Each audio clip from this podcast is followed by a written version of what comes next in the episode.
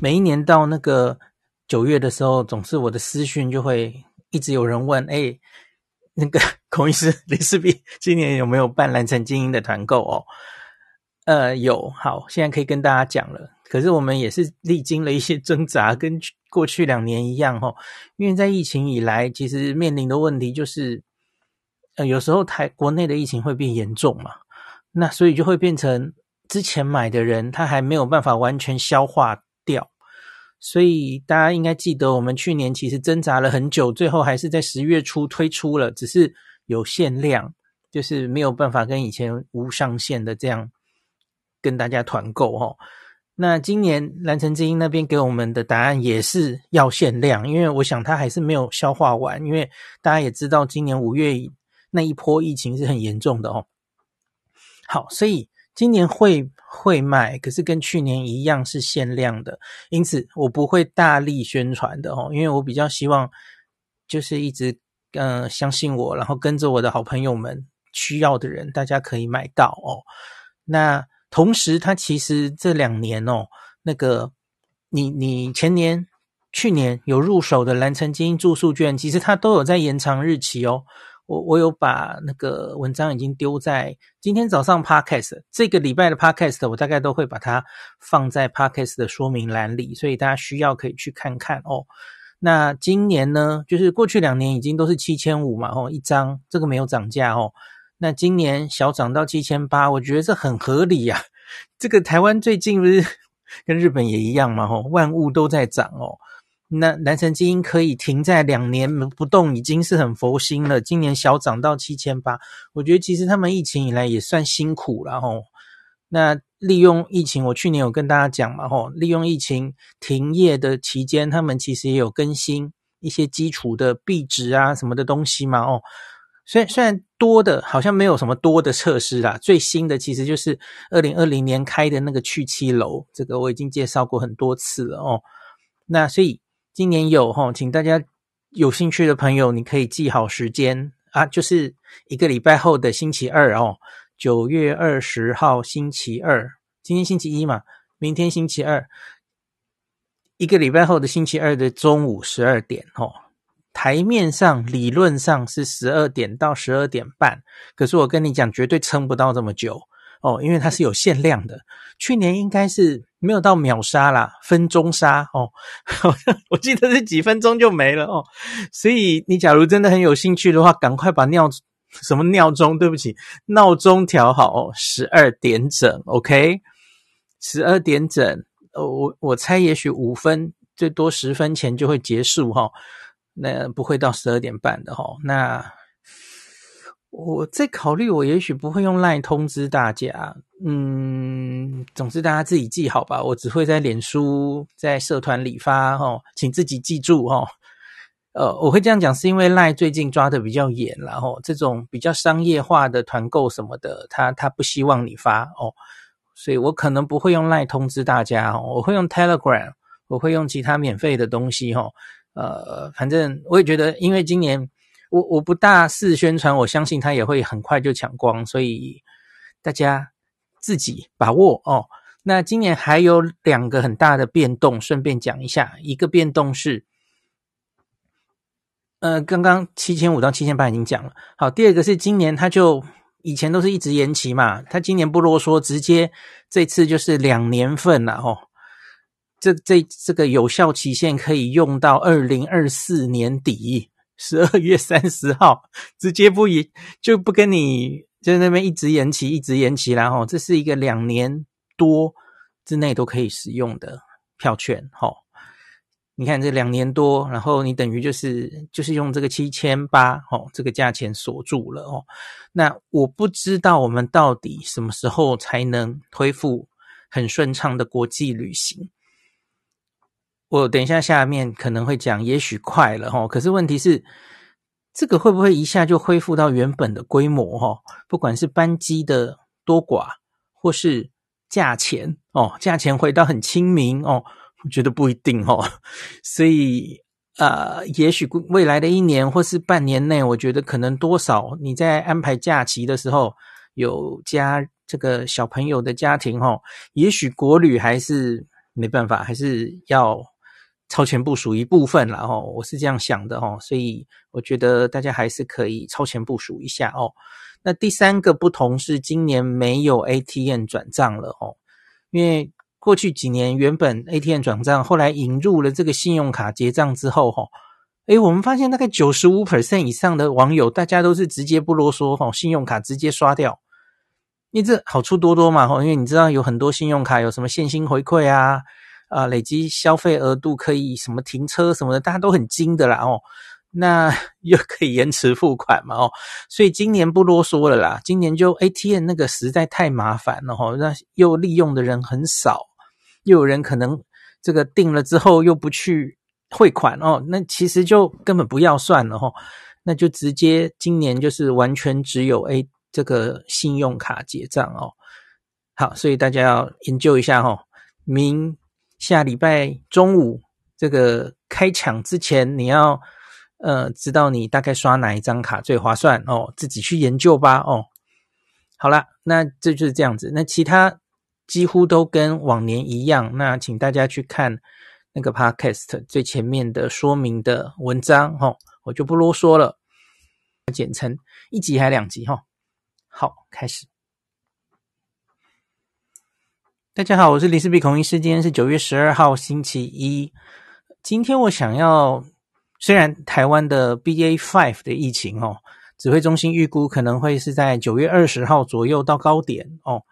那我们上礼拜一度有一天是单日破四万哦，就是指挥中心有预估，也许这一波高点在九月二十号，然后低推估三万，高推估六万哦，这样子哦。那我们刚刚经过了一个廉价，好像到处都人山人海哦，所以也有一些医师担心我们的疫情会不会升温。接下来会怎么走等等的哦，那可是我上礼拜反而这是反其道而行发了一篇，也许在有一些人看起来会觉得，诶，这是谈这件事的时候吗？嗯，我跟你讲，还真的就是谈这件事的时候，因为很多国家都是这样，在疫情的高峰的时候就开始谈开放，而在那个最高峰的时候开开国境。或是开任何的某一些防疫措施的放松，为什么？为什么？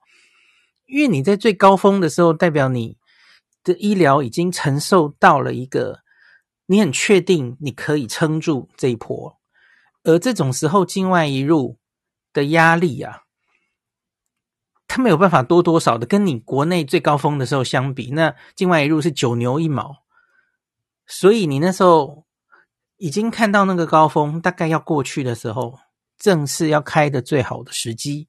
其实必胜也是这样讲的，没有错嘛。只是必胜的步调比较慢，对吧？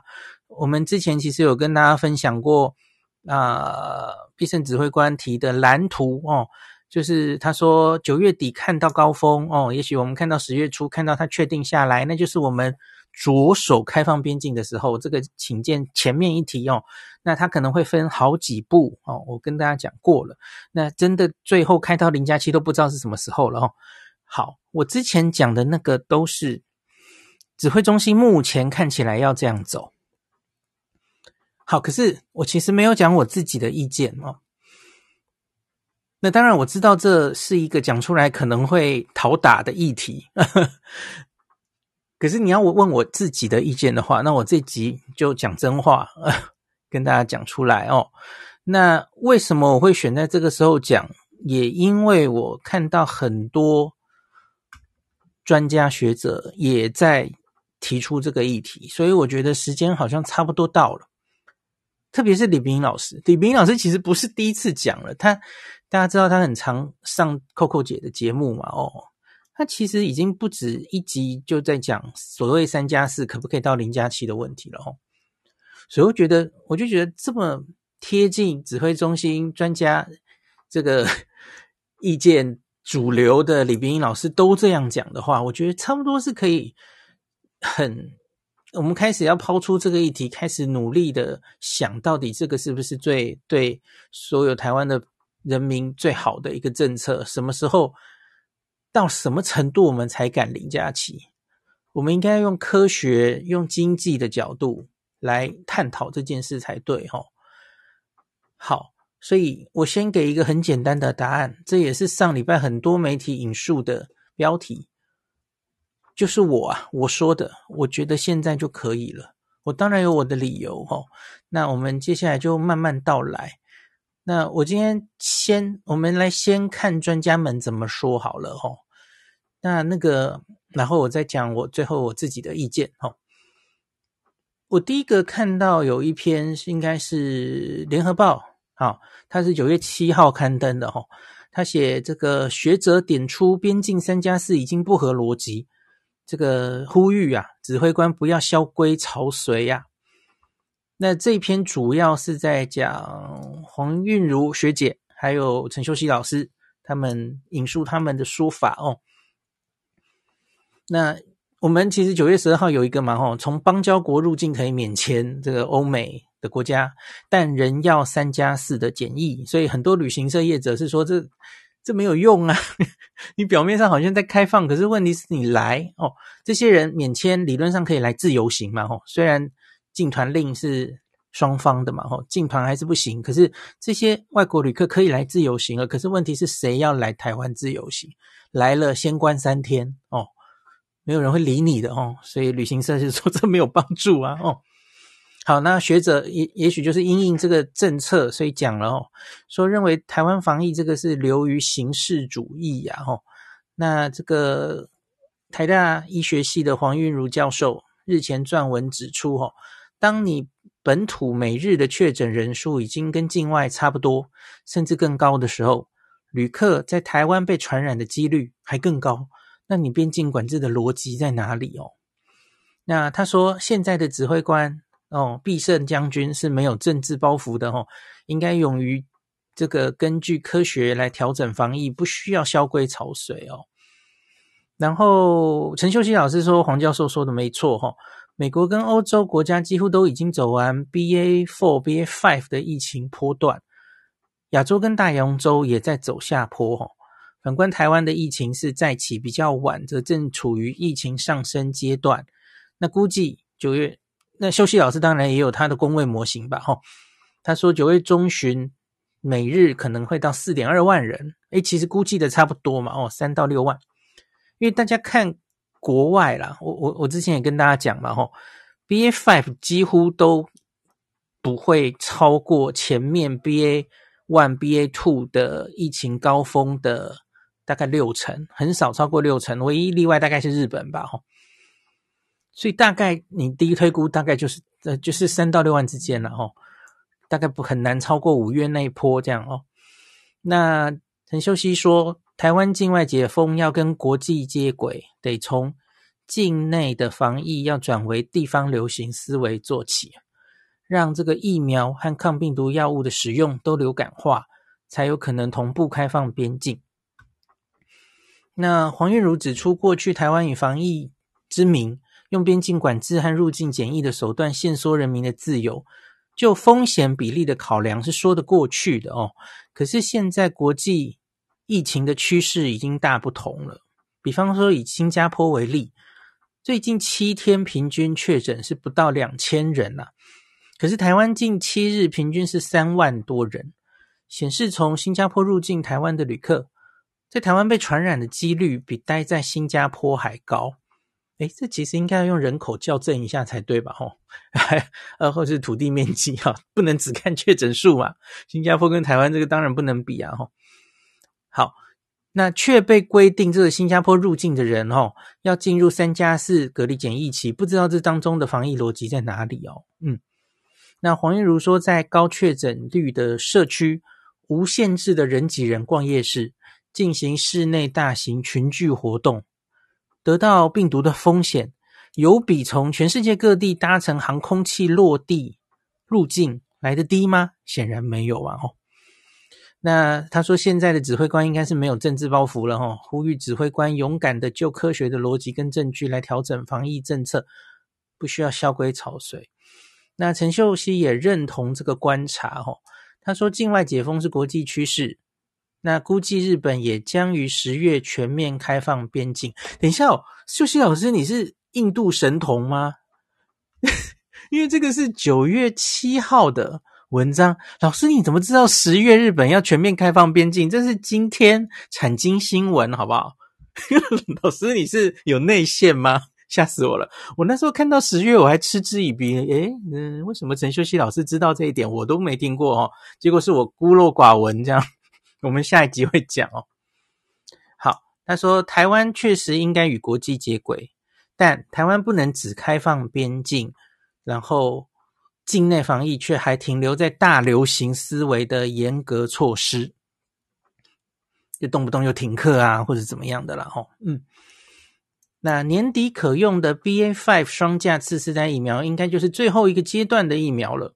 陈秀熙说：“其实这点我未必同意。可是这个这两天的 Podcast 跟这个叶斌跟这个呃。”叶医师，其实我们讨论很多，大家自己在看，然后我未必同意这个观点哦，我甚至怀疑需不需要打哦，我们需要更多证据哈，这这不是今天的重点，我就不讨论了哦。那秀熙说，不止防疫思维啊，疫苗研发也会走向地方流感化疫苗的模式，诶，这个我同意，就是以后也许就是一年打一次哦，希望可以这样，甚至跟流感做在同一支疫苗里，那其实不需要每个人都打嘛，吼，就是高风险族群再打就好了嘛，吼。那防疫措施地方流行化一定要同步进行，疫苗跟抗病毒药物的运用都应该流感化，才有可能同步开放边境。好，这是这一篇文章。那再来，呃，就是到了九月八号，那就是李冰老师上周姐的节目，然后又被问到这个问题，因为前一天才有。就是这篇，这篇蛮多人看到的嘛，哦，所以周姐应该也是有问李冰老师哈、哦。然后像是这这一篇三立的报道哦，那他就有说，对于这个台湾是不是可以到零加七，呃，台湾美国商会也表示肯定，并向指挥中心喊话，要开放国门检讨三加四入境检疫措施。那旅游业者则表示，吼、这次这个呃免签的。松绑根本帮助不大，因为卡在入境三加四，很多人还是不会来，等于是看得到吃不到。关键在后续的零加七，这个我们其实那时候讲那个开放顺序的时候也讨论过了嘛，哦。那李冰英老师谈到这个议题，说有听众提到自己回欧洲的经验了，诶，这个听众是浩尔吗？哦，好，对，看到欧洲已经没有人在讨论疫苗，大家都在过正常生活，是不是应该要解决？解除边境的三加四了哈，那老师回答，我是觉得可以解除啦，但因为近来啊，Omicron 的 BA.5 变异株让高层有点担心。不过现在主要是本土疫情，而不是境外移入疫情。我认为检疫不必这么严格，但他也强调这只是我自己的看法哦。那周姐就问，你的建议，通常王必胜王必胜指挥官应该会听吧？李冰颖就说：“我不知道。”好，这个补充一下，今天的记者会啊，这个我们罗夫又有报告，我们上周的这个病毒定序抽检的结果哈，正式破五十 percent 了哈。我们前两次大家记不记得，我们抽检出来哈，BA five 大概都是占四十 percent，前两次都是哈，那今天正式破五十多，五十多一点点而已哈。其实没有想象中的取代的快哦，因为很多国家其实 BA five 一旦到，就是它会大幅增加哦，所以其实我我个人是觉得啊，像罗富坚中今天那个记者会也有讲，他说也许是我们就是之前的大量感染，然后疫苗这个建立的免疫之墙还是有一定的效果，我我完全同意哈，我我曾经跟大家讲过，其实可能还是。呃，离前面还是五月还是没有太远嘛，所以 BA two、BA five 应该是有一定的交叉感染的，所以你看起来哦，那个增加的速度其实没有你想象中应该可能要这么快了哈、哦。你看大家这几天的那个案例数，那当然大家都知道这个中秋节之后哦，大移动之后哦，大家都很熟了哈。哦呃，原本我们可能会说需要看十四天潜伏期，好，我跟你讲，可能不用齁，因为这个到了 BA five，它的潜伏期中位数变得很短哦，呃，三天之内吧齁，中位数它传的可以很快哦，所以它其实观察期，我想七天就够了哦。那我们看个七天，马上就会知道这一波疫情它会高到什么程度，大概就会有一些眉目出来了哈、好，那就是李冰老师的意见。那再来就是，我就写了那篇文章哈。这里我可以先写一下，就是也有人去访问，我又看到了一个李建章老师，台大急诊的，然后那这个有人去问老师，他说，即便国内疫情升温，有专家认为边境还是可以开，那怎么样？怎么样？吼，然后。这个我看一下到哪里去。李建章指出，的确啊，境外反而是有低风险进到我们高风险的地方。现在在管控三加四就比较没有特殊的意义哦。好，呃，我引了几个专家的说法，那我现在要好好的来解说我自己的说法哈、哦。其实是上礼拜九月八号，也就是那几天了哈，《金周刊》有访问我，就是。他们想做一个题目是到底何时可以开放到零加七？好，那我我我给他的回答，他可能有一点吓到，我就说现在就可以哈。那我来论述，特别是啊，因为就是刚刚讲了嘛，我们这几周看到数字，其实 B 五已经在国内变成主流病毒株了嘛，哈。那所以这个暑假，你跟我说你其实是怕未知的 BA 五。不知道它会造成什么疫情，所以你希望可以尽量把它挡在外面。这个其实是大概五六月以来到现在指挥中心很重要的一个理由嘛。吼，BA 五是未知的，然后不知道它来会发生什么疫情，好吧？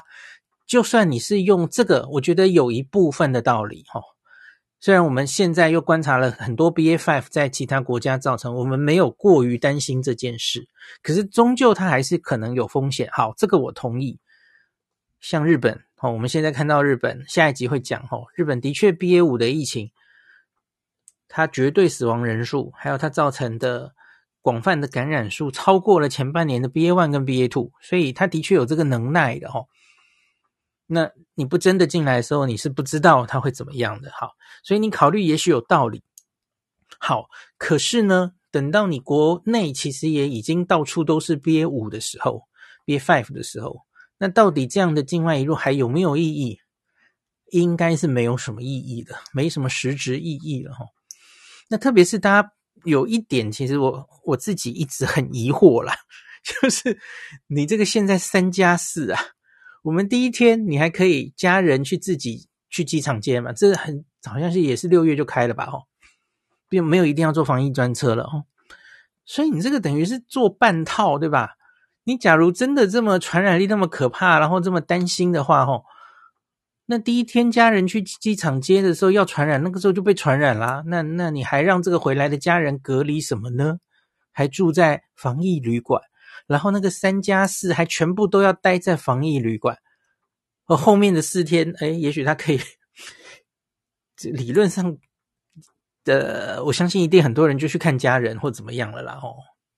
那那所以你这个已经防不了了嘛？好，然后你还要他装装模作样回去，这七天八天都睡在防疫旅馆，白天都在接触家人了，这这个有什么意义呀？吼，好，那接下来我们现在其实已经有很多国家可以去收集资料了啊，你可以去看欧美啊，欧美他们已经大解放很久了嘛，那他们后来是怎么样了呢？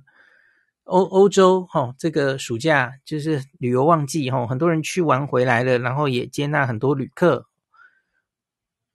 欧美现在疫情的状况怎么样呢？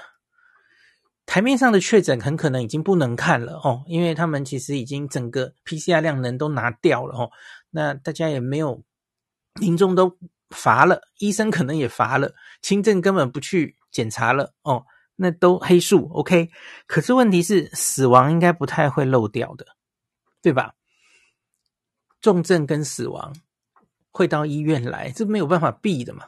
可是你去看欧美，我找了几个国家看，他们的 BA.5 几乎没有造成非常非常严重的影响啊，大家都是这样啊。那他们已经过了几个月，形同没有新冠的日子，根本放飞自己。根本都忘记还有这件事的哦。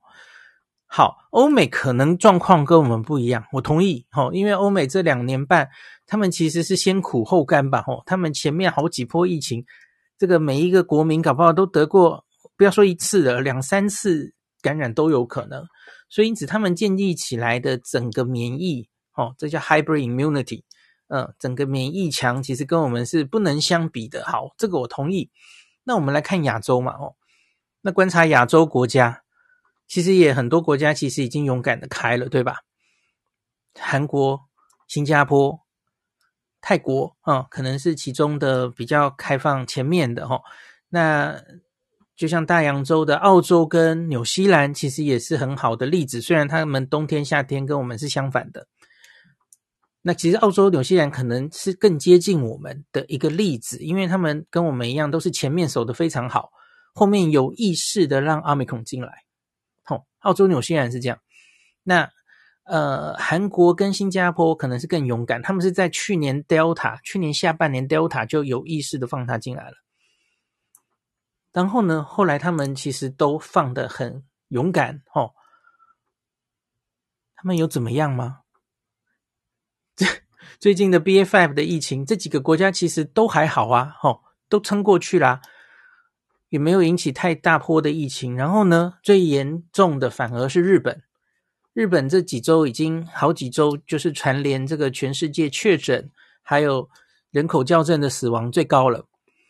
可是，在我刚刚讲的这所有的亚洲国家里面，日本反而是锁得最紧的。当然，日本跟我们锁的不太一样，吼。我们其实是国人跟外国人一律锁，对吧？锁得很紧。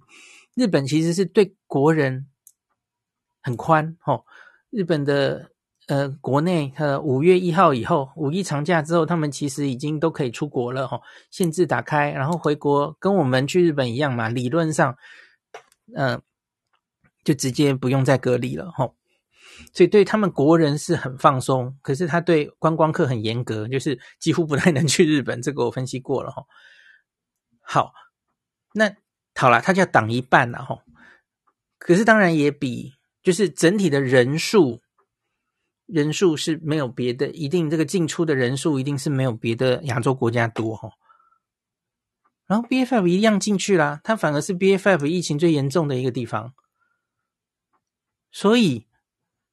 在 Omicron 的这个年代啊，传染力这么高，潜伏期又短啊，边境管制的效果已经非常有限了哦。那台湾现行，台湾跟日本严在不同的地方嘛，哦，我们其实三加四还是多少可以挡一下。日本其实进去之后，它其实形同没有在挡了哦。那他所谓的挡，严格是他根本不让外国人进去这样子哦。呃，就很严格啦，吼，商务当然可以去，可是团客，然后我们已经讨论过好多次，那种团谁要跟，类似这样嘛，吼。那台湾则是就是三加四很严，哦，然后也不准旅客来，哦。那对台湾人自己就是回来也是三加四，这当然就比日本严，哦。那可是现行这个三加四，吼，刚刚有讲过了，吼，我们既没办法让疫情。你也许可以稍微让 BA.5 的进来的时间拖一下了哈，可是我跟大家讲过，我我觉得 BA.5 大概其实六七月早就进来了哈，只是它是因为免疫之墙挡住的。那我们既没有办法延缓或是让疫情降温，它就是一个开一半的政 政策，因为这个病毒早就三加四你是挡不住它的嘛吼，那它一定早就进去你社区了，那。你也享受不到开放的好处，对，因为外国人还是不愿意来，然后台湾的禁团令也还没打开哦，那就算是出去自由行，大家卡在回来还是要三加四，去的人也不多哦。当然，这个就是这个这个台湾的指挥中心其实不太在乎这个，因为这是外国人的钱哦，帮外国人赚钱，他们根本不在乎这个哦，只是人民的感受。是，这是人民的感受，就觉得自己一直出不了国哈。那我接下来就写说，其实我们可能错过了最该开放、最该勇敢开放的一个夏天了哈。当然，抗胜那个 BA five 是 make sense 的，因为毕竟你回到六月那个时点，七月，我们对 BA five 到底有什么能耐是不确定的。当时大概我们只有两个国家可以参考，大家记不记得？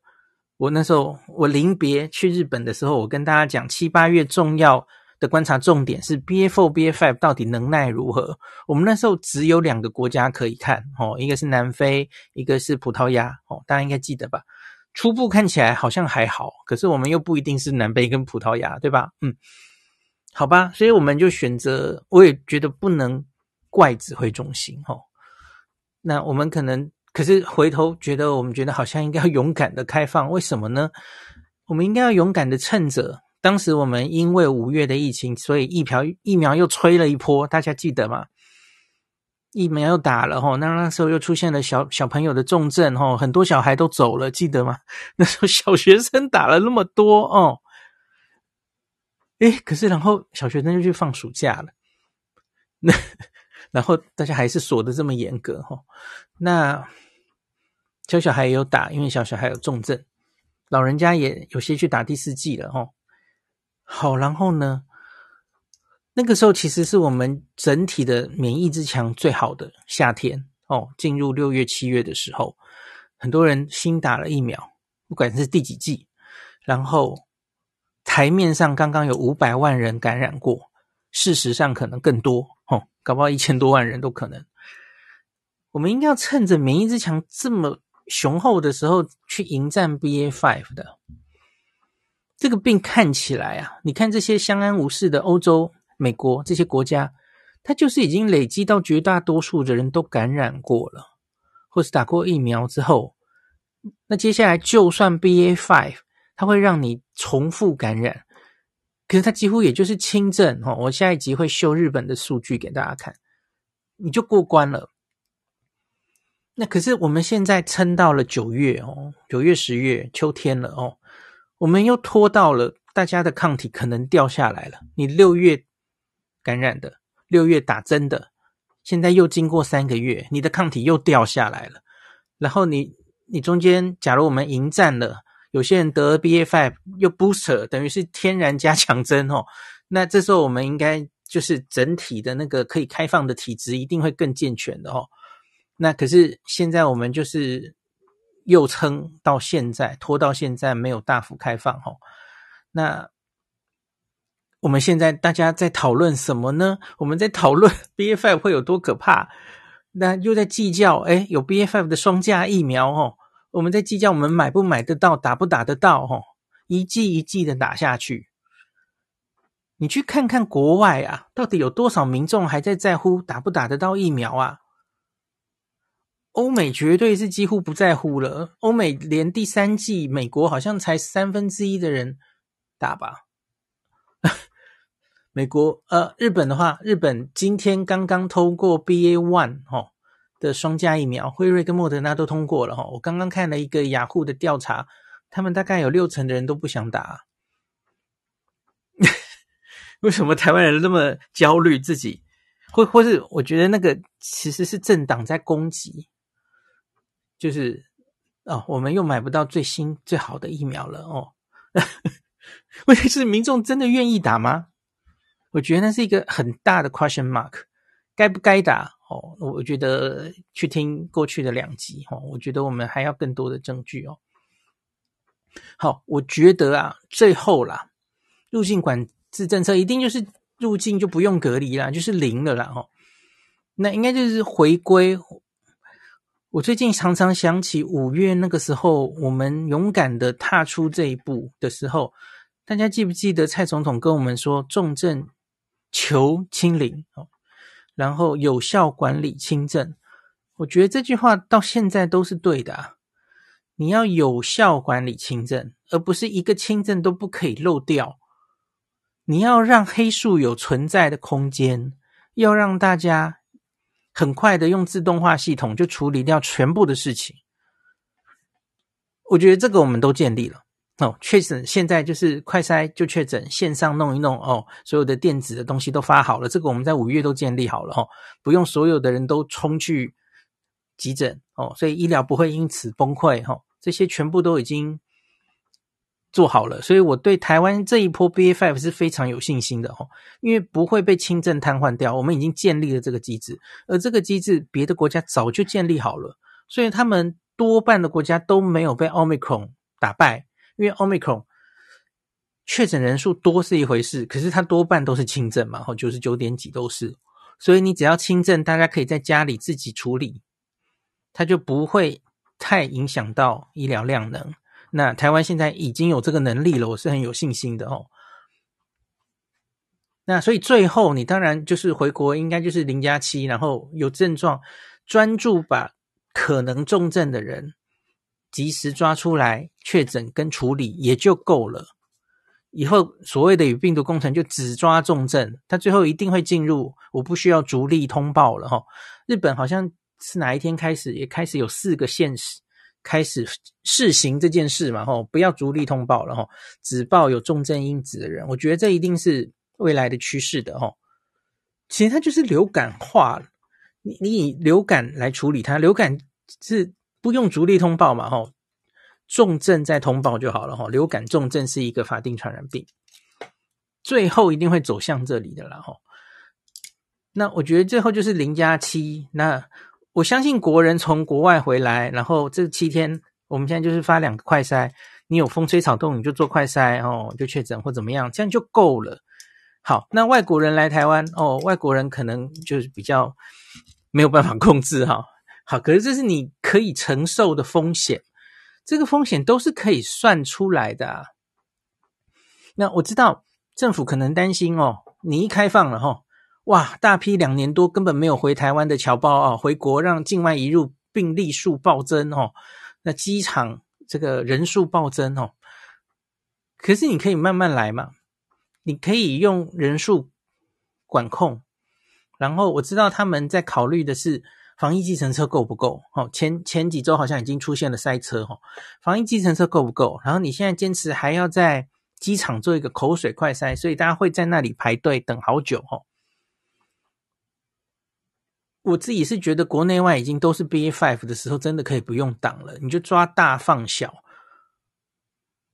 这些轻症真的感染了，他就就跟我们在夜市忽然就感染一堆人一样，你在乎这些干嘛嘞？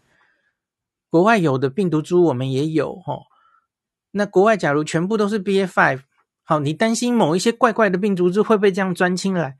真的需要这样担心这件事吗？BA.5 在主流的时候齁。它在社区大为流行。假如它非常的有这个优势的话，你中间就算有别的病毒株进来，它也不会做大的。大家想想看，三四个月之间，我们中间有听过哪些东西？我六月的时候跟大家讲，美国同时有好几株开始出现，后来决出胜负了，BA.5 赢得了胜利。哈，美国原来的那个 BA 二点一、二点一，现在已经不重要了。然后印度的 BA 我已经讲不出来了哈，反正中间有好多东西，其实它就是被打败了哈，所以其实好像不用过分担心这件事了哈。你要担心这件事的话，那真的你就一直一辈子都锁着算了哈。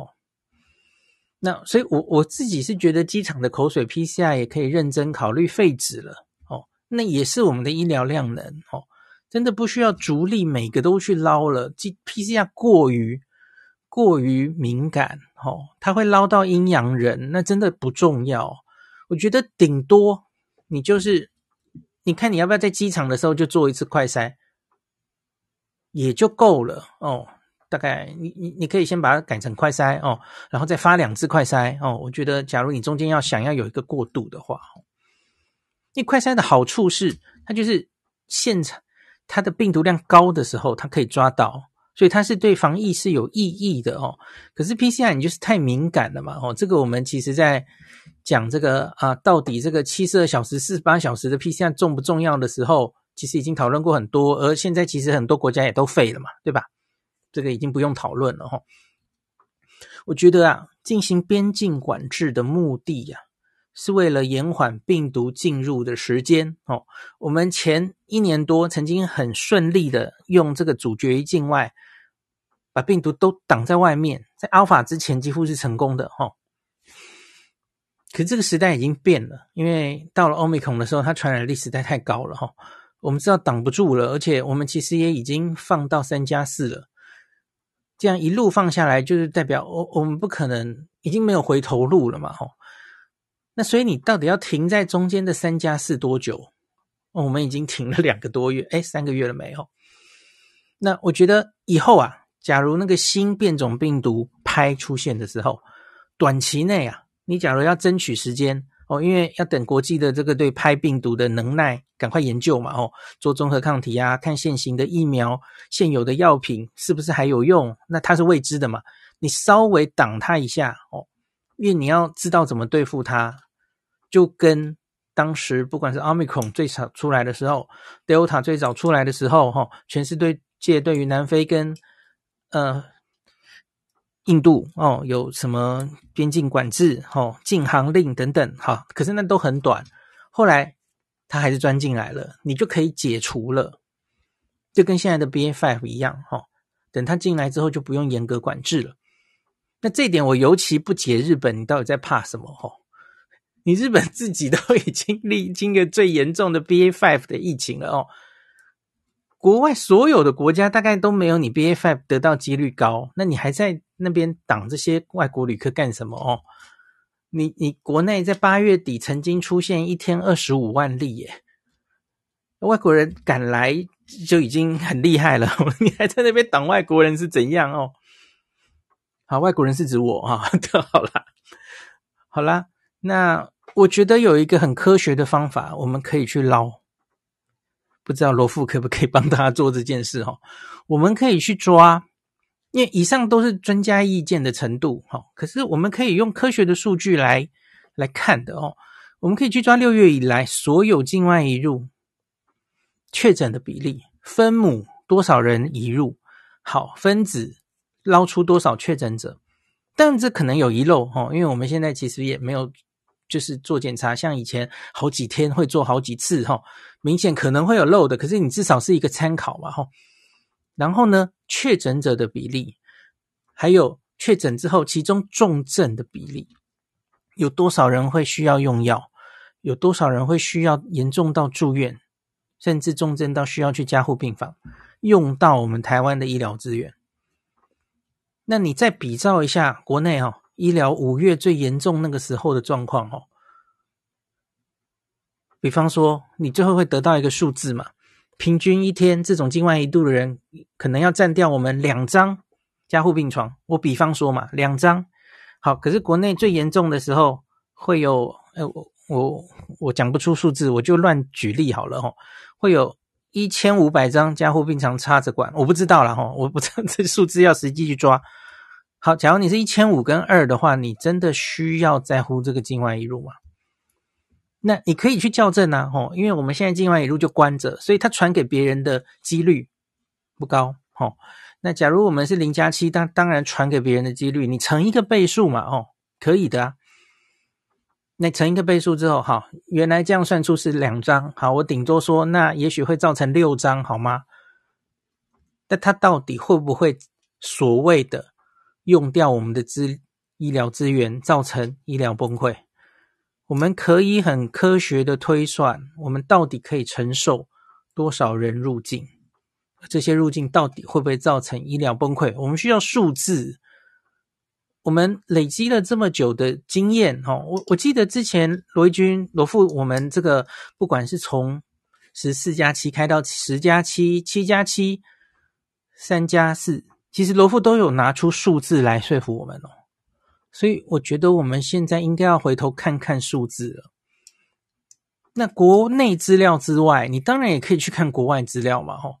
几个月来已经大量开放的新加坡、韩国、泰国，他们境外移入有多少人？那可能他们有因为这样大量开放旅客或是外国人来，而让他们的疫情怎么样吗？其实我相信都有数字啊。我我个人觉得这真的是需要全面来检讨的事情了齁。我觉得这这个比上礼拜大家一直在讨论的免治马桶跟海鲜真的重要多了哦。哦，最近正在正在讨论到底谁挡疫苗。可是我觉得这个真的很重要啊，这是对国家的经济哈，然后国国际的交流很重要很重要的事啊。那我们的政府其实从今年以来也也不停的在开支票啊。你你自己去 Google 新闻就说，哎，是时候要开放跟国际交流了哈。呃，这样的新闻，然后到现在几乎我觉得旅行业都已经有点绝望了哈，因为一直听到支票哦，可是后来就是一直没有开放哦。那今天的最后，我其实想讲一下哈，因为我很常听到有一个说法，说，哎，这是因为选举啊，因为这个啊，执政党在考虑选举，所以他希望哈，呃，他要保持这个。防疫的成果哦，那他不可以在这个啊十一月底选举之前哦，疫情有波动哦，所以他保保留保保持好这个防疫的成果，所以他不敢开。他是为了选举，我跟你讲，我觉得这个逻辑不通诶，因为像比方说现在啦哦，现在你预估，虽然我不知道这个预估对不对哦。我有跟大家讲过，我觉得不一定对齁。他说九月二十号也许是疫情的高峰，然后单日可能会到三万到六万。那这个有很好吗？这个反对党要攻击，照样可以攻击嘛，对吧？我前前几天其实已经看到类似的文章，说什么王必胜撑不住哦，镇不住哦，然后什么疫情还是怎么样怎么样，他们怎么样都会骂的啦。然后呢，我我我跟大家讲过啦，你你很确定一定是九月底，然后做过高峰吗？我没有那么确定诶，搞不好它会有点慢慢一烧到十月哦，就如同我们五月遇到的高原期嘛。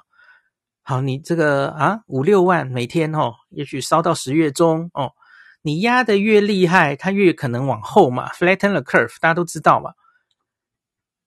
那你最后岂不是在十月就是选举前，结果疫情最严重？这是你要的吗？真的为了选举的话，好像应该是七八月暑假就开，对吧？哦，当然这有点后见之明。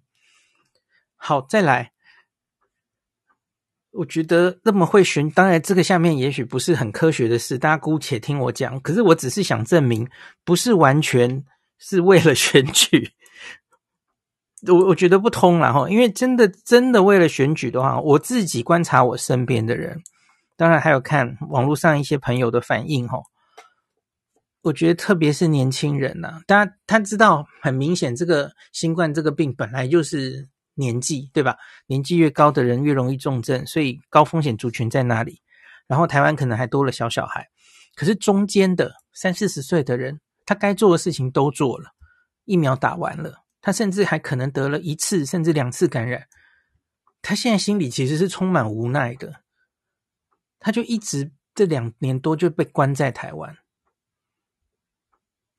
当然你会跟他说，你会说好啦，其实已经开到三加四，你自己不出去的，对啦。可是也很多人会跟跟你说，不是每个人的工作都可以经得起他这样多请三天的假。我觉得这也有道理，对吧？嗯，或是同事会有异样的眼光等等的，所以我觉得你卡在这个三加四，然后等于是大家没有办法，如同以前。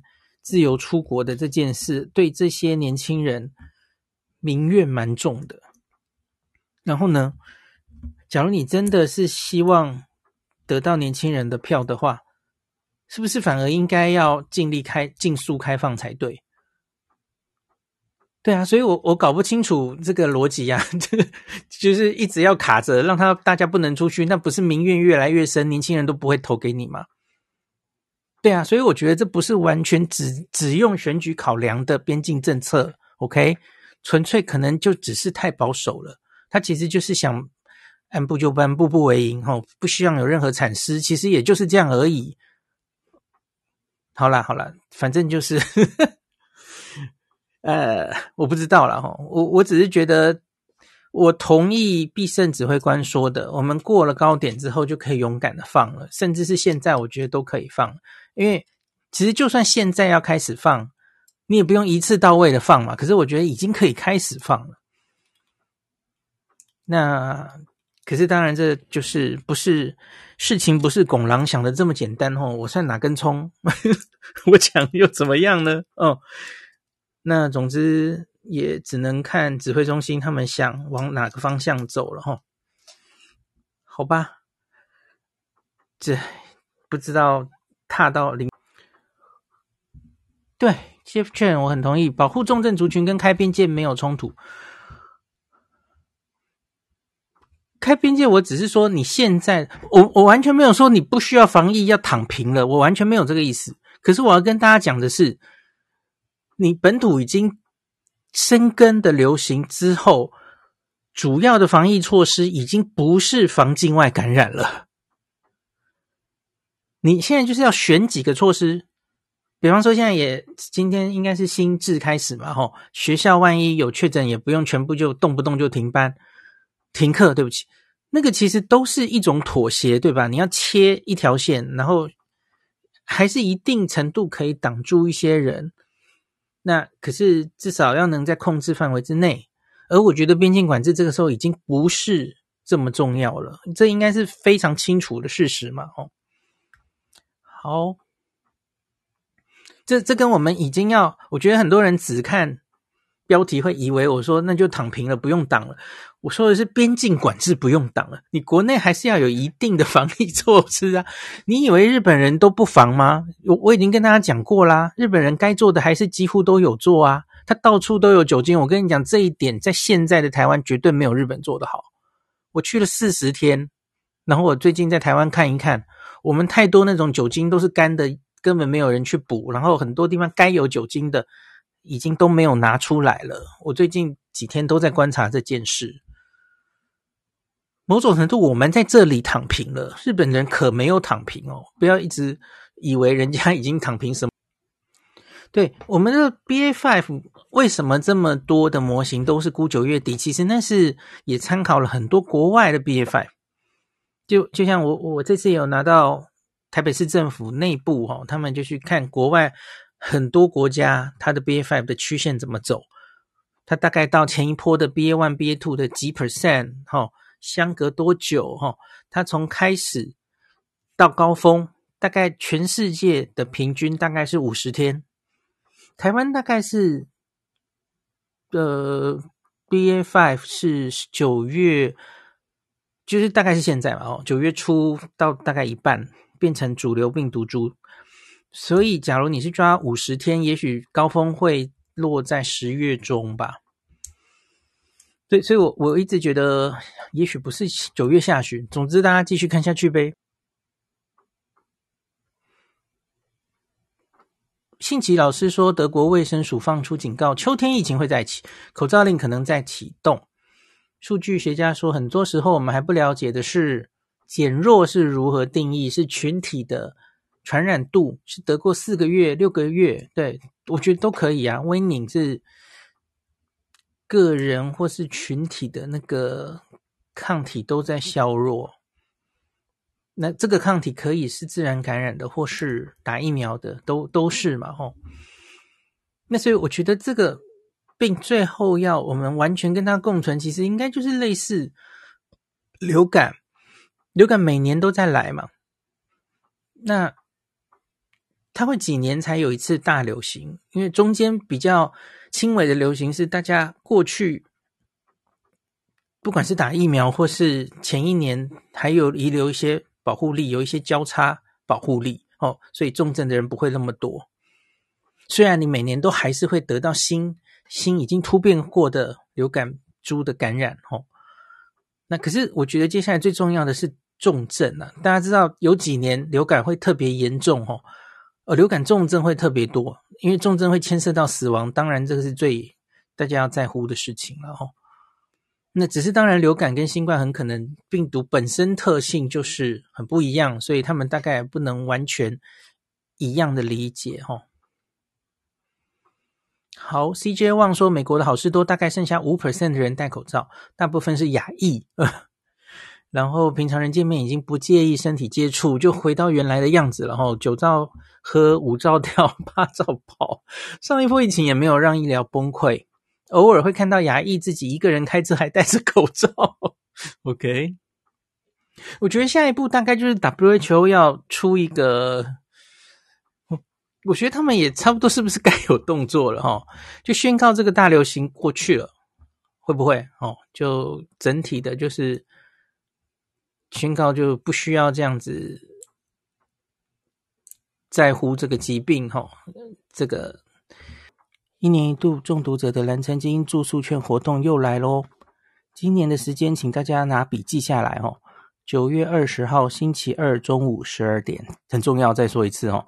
九月二十号星期二中午十二点，理论上是半个小时到十二点半，可是今年跟去年一样是有限量的哦，限量是残酷的哦。它以去年的经验，大概会在几分钟内结束，所以请大家一定要注意时间，把闹钟设好。详细的方法，请大家看 Podcast 前面的文章连接。其实是原本的文章，因为多半都没有什么变动。那我这里跟大家讲，只有三个变动哦。第一个，今年一张从七千五涨价成七千八，可是它其实已经连续两年都没有涨价了哦。蓝橙精英原来是每年都在涨哦。那你看现在物价这样，我想这个也是很合理的范围之内。那第二个不同是，今年因为这两年疫情通常会有点变化，所以今年就直接啊这个效期延长哦。这张有效期限可以到一百一十三年十二月底哦，那两年多的效期，那所以比往年都在延长哦。那第三个就是今年只限用信用卡结账，没有了 ATM 转账哦，所以请注意，大家一定要准备一张好用的信用卡。那我们就下礼拜二中午见喽。